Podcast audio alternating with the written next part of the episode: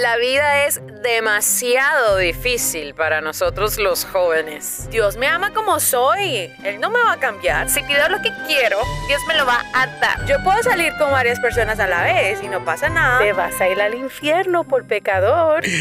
Eso no funciona así, papá. Mira, hermano, yo te voy a explicar algo.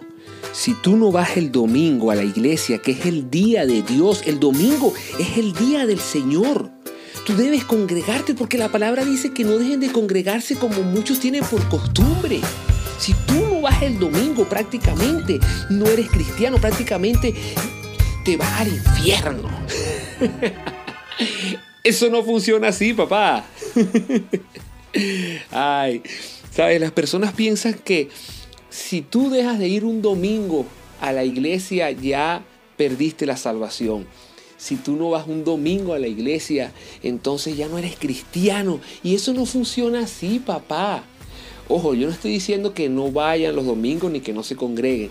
Pero cuando entendamos que lo que sucede el domingo en la iglesia es solamente quizás el 1% de lo que en realidad es el Evangelio, ah, allí las cosas van a cambiar. Lo que hacemos el domingo en la iglesia, yo, yo creo que digo el 1% del Evangelio y, y estoy dando muy alto porcentaje. Sí, el Evangelio es más allá de ir el domingo a la iglesia.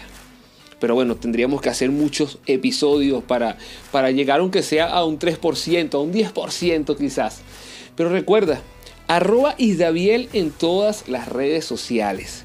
Si tienes alguna pregunta, alguna idea para eso no funciona así, papá, escríbenos, búscanos allí, arroba Isdaviel, en todas las redes sociales. Lo escuchaste por aquí, por Carla in the House, en CBC La Voz. eso no funciona así, papá.